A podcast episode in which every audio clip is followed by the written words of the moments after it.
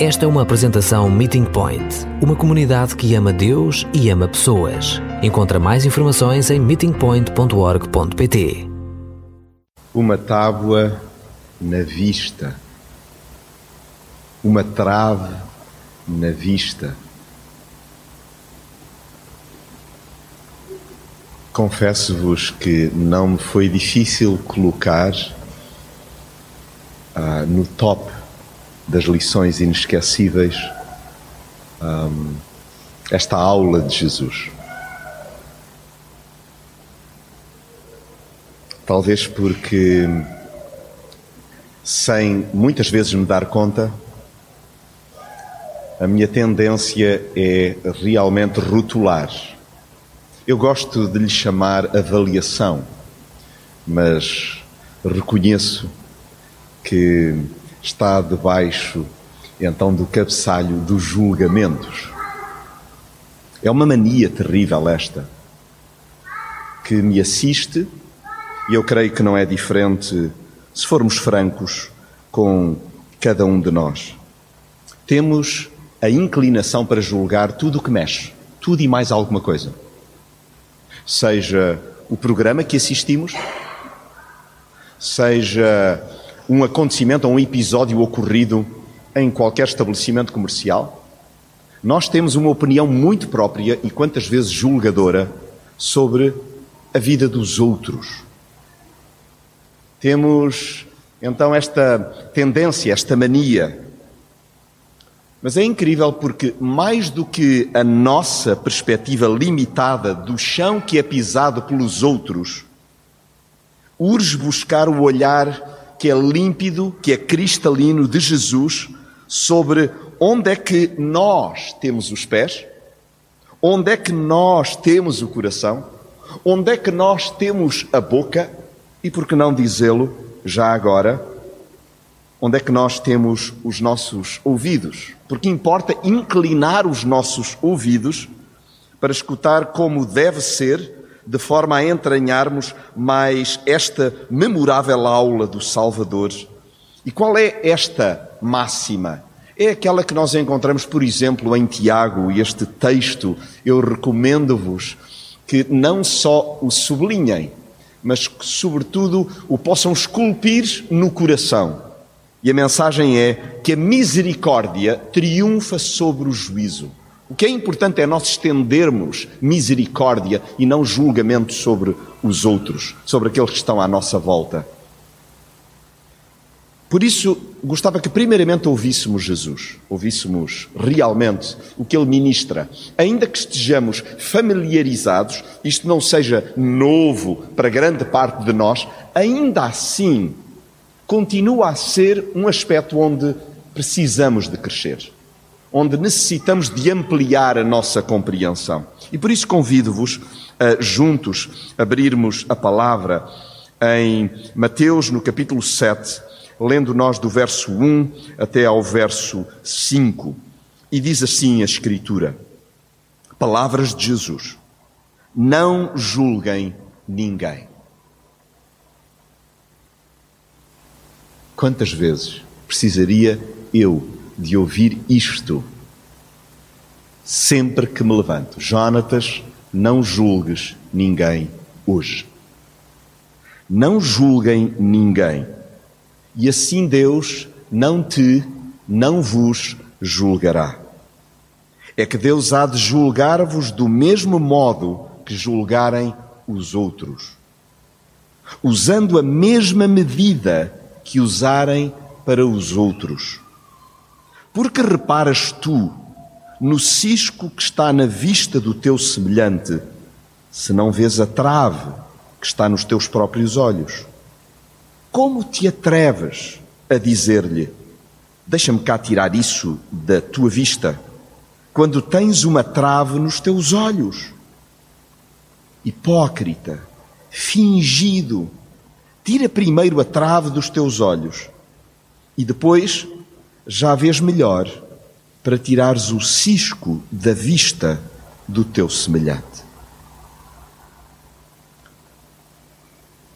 Não escondo, sempre que releio esta porção do ensino de Jesus, eu viajo até à minha infância e adolescência e lembro-me do livro do Mortadelo e Salaminho. Não conhecem? Alguns conhecem. O João acena que sim. Olha, é o máximo. Um livro de banda desenhada, dois artistas como personagens principais, detetives do melhor, Mortadelo e Salaminho. Só que o livro tem o condão de tudo a expressar no formato aumentativo. Então, é muito habitual caricaturar as situações do dia a dia, uns Jogos Olímpicos, por exemplo, então com os acidentes que ocorrem de uma forma exageradíssima.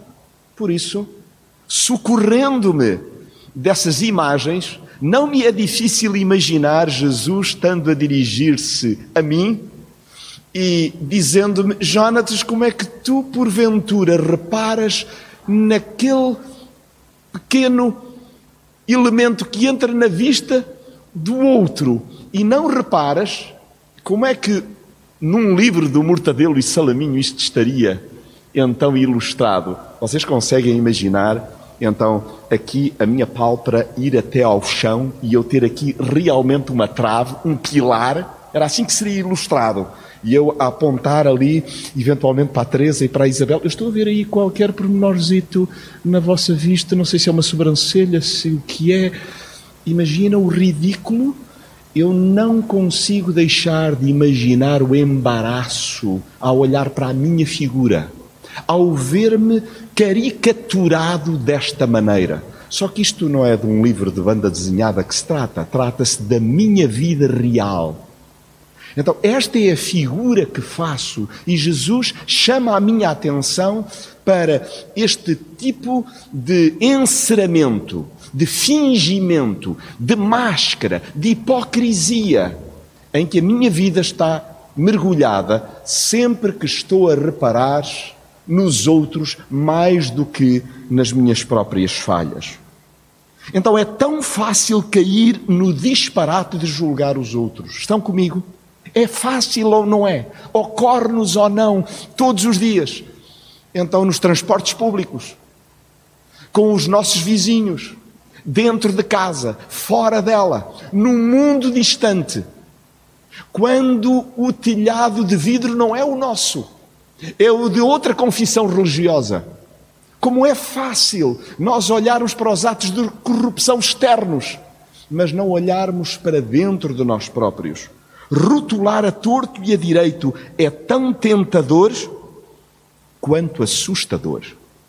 Há uma tentação permanente, mas realmente é muito assustador quando nós enveredamos, quando nós caímos nessa postura. Jesus, conhecendo-me bem, trata de me recordar que se insistir nesse perverso caminho, eu bem posso esperar igual procedimento por parte de terceiros. Eu não posso estar à espera de metralhar todo o mundo à minha volta com julgamentos e esperar sair incólume, vivinho da Silva, sem qualquer tipo então de acusação. O que Jesus está a alertar é: pois bem, a medida que tu utilizar, Jonatas, é aquela que os outros de certeza vão utilizar quando olharem para a tua vida. A fita métrica que eu usar será a mesma que me medirá. Como é que nós costumamos dizer? De centímetro a centímetro. Eu acho que é de centímetro a milímetro.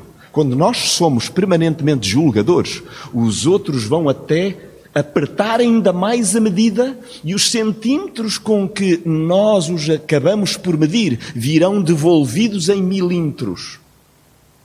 Então haverá muito pouca margem então de compreensão. É sempre constrangedor ser lembrado deste tipo de gralha. Mas quero evitar fazer a triste figura de andar de dedo em riste a apontar erros alheios com três dedos a apontar para mim, com uma trava no olho, isto é, uma tábua na vista.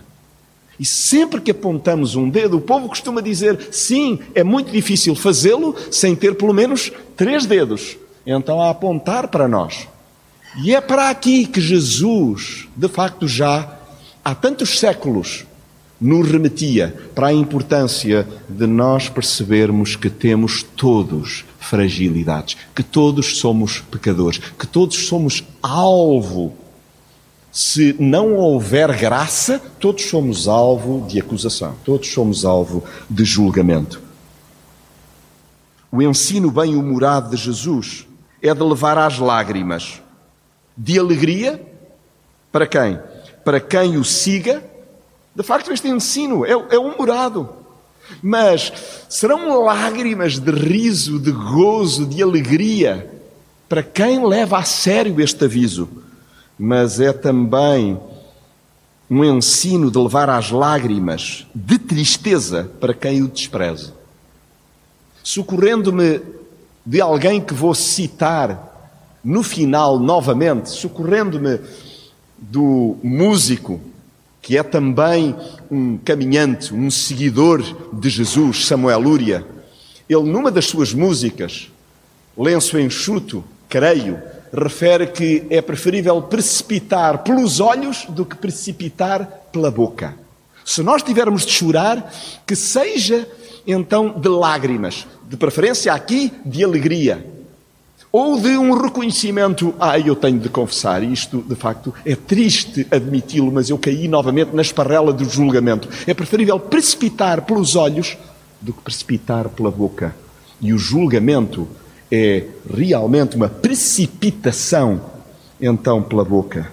No tocante a mim, e eu espero que sintas o desejo também de engrossar esta fileira dos que reconhecem que é importante livrar-me de imediato das máscaras que me impedem de me ver devidamente ao espelho.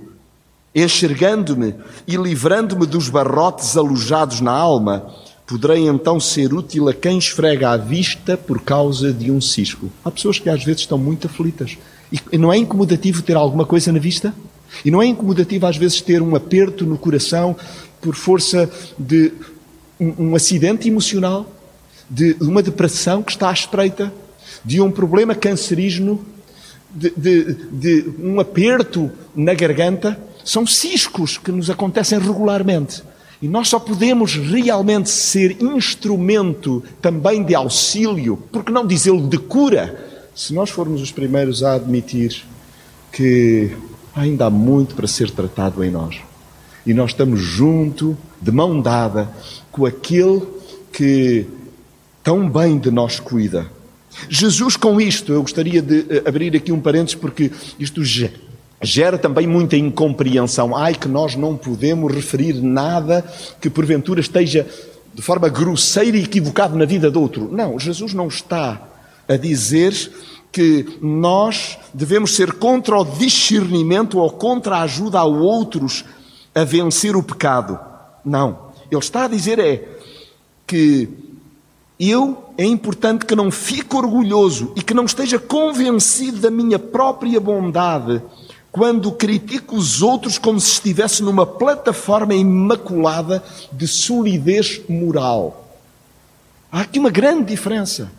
É eu ir em direção do meu irmão, da minha amiga, então de, de um companheiro com quem partilho a cidade e a expressar-lhe minha preocupação por ver que alguma coisa porventura está desajustada, mas nunca numa postura então de altivez, de que tenho um estatuto que de facto não me pertence. Jesus, ele não vem para me julgar, ele vem para me salvar. E é importante que eu também não inverta, não subverta esta postura, então tornando-me um acusador, tornando-me um apontador, tornando-me um julgador. Pelo contrário, disponibilizando-me para auxiliar, mesmo que seja para poderes então referir a importância de haver ajustes na vida do outro, assim como, primeiramente, é importante que haja em mim. Eu devo fazer primeiro um exercício introspectivo e corrigir as minhas próprias falhas, retirando as vigas que me toldam a visão, antes de irem auxílio dos outros que sentem o incômodo de um argueiro, de um pequenino cisco. Nunca em comunidade nós lemos por acaso ou por capricho a palavra no contexto de celebração. Procuramos ser o mais intencionais possível. Se se recordam, hoje acompanhávamos a reflexão do salmista, nomeadamente quando líamos no Salmo 15 quando ele se questionava, bom, mas como é que eu posso viver em intimidade? Como é que eu posso viver numa tenda? Como é que eu posso viver num T0 com Deus? E há lá um conjunto então de indicadores. E um deles refere precisamente: sim, é possível viver em intimidade em proximidade com Deus. Nós estamos aí nesse T0, estamos aí acampados com Deus.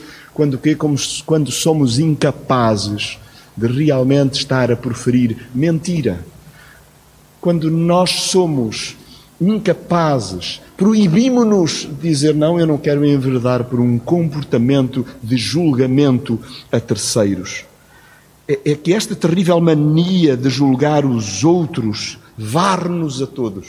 Que nenhum de nós pense, bom, eu, é, é esse, esse aspecto eu já tenho superado completamente. É, é importante ouvirmos-nos e muitas vezes rebobinarmos o que ocorreu no dia para nos darmos conta, é pá, cedi-me novamente. Hum, não verbalizei, mas pensei. E criei um muro. E na verdade acabei por apedrejar aquela pessoa na minha mente. Eu diminuí aquela pessoa, eu não honrei aquela pessoa. Pode ser um colega, pode às vezes ser um elemento do próprio agregado familiar além da triste figura feita por nos arvorarmos em juízes, o prego acaba por se virar contra nós. Ao condenar terceiros, estamos a colocar-nos a jeito para que nos aconteça o mesmo quando falhamos. E digam-me, quando falhamos, quando percebemos que o outro tem pleno direito de nos julgar, não é bom ser salvo pela graça, pela compreensão, pela generosidade, pela troca de um olhar terno, onde nós percebemos que somos acolhidos, que somos recebidos. Eu gosto de ser tratado assim quando erro. Acontece-vos o mesmo. Eu creio que nenhum de nós diz não, esbofeteia-me, marginaliza-me, critica-me, vai, venha daí o bota abaixo. Não. Nós desejamos ser amparados. Nós desejamos que coloquem algo suave porque estamos tão feridos que arde só de pensar no que fizemos. Então, ao invés de apontar o dedo, optemos por estender a mão. O que acham? Ao invés de apontar o dedo, que tal nós estendermos a mão? E o dedo está lá, só que está para acolher, não está para julgar, não está para apontar. É verdade, Jesus disse: a medida que usares para os outros será usada também para ti. Jesus assegurou que quem perdoa será quê? Será perdoado. Sendo seus seguidores, resta-nos agir como ele demonstrou. Não há cá, pois, escapatórias ao exercício do perdão, já que todo discípulo bem ensinado será como o Mestre. Tratemos então, podemos usar outra ilustração que compreendemos bem porque fazemos uso dela vezes sem conta é importante retirar primeiro os calhaus que temos alojados no nosso íntimo e então depois disponibilizar-nos para ajudar a tirar as pedrinhas instaladas no coração dos nossos semelhantes. Então, quando nós tivermos pedras, parece que estás a falar comigo com três pedras na mão. É uma expressão que é usada, não é? Então, quando nós temos pedras e estamos prestes a remassá-las, lembremos-nos de Jesus que nos convidou, porque nós pertencemos muitas vezes a essa roda de juízo que está prestes então a apedrejar aquilo que é apanhado em falta, seja em que plano moral for, e que nós simplesmente deixemos cair este juízo de valores e pensemos que sobre nós pesam os nossos próprios pecados. E que é importante que também nós ouçamos a voz de Jesus a sussurrar: Jonatas, vai vai e não peques mais, não julgues mais. Os nossos atos falam por nós, pelo que são os frutos que geramos que demonstram o tipo de árvore que somos. Perdão rima na perfeição com cristão e não há como fugir desse refrão. E caso eu insista em contrariar essa prática, Jesus deixa-me no ar uma pergunta para me beliscar permanentemente. Por que é que estás sempre, Jonatas, a chamar-me Senhor, Senhor e não fazes o que eu te digo? É que no texto paralelo ao de Mateus, outro evangelista faz a junção então com este pano de fundo. E é por isso que isso é demonstrativo da minha cegueira, sempre que eu trato, então, o Senhor por Senhor, mas não faço o que Ele me diz. E o que é que Ele me diz? Não julgues, Jonatas. Não julgues. Isso pode ser revelador da minha cegueira. Há uma música intitulada As Traves, e é da autoria de Samuel Lúria. E eu vou apenas referir uma ou outra frase da letra desta música, As Traves. O apego à batota, o aterro no céu, quem diria que um dia era eu? Profeta do breu, profeta da escuridão, quem diria que um dia era eu?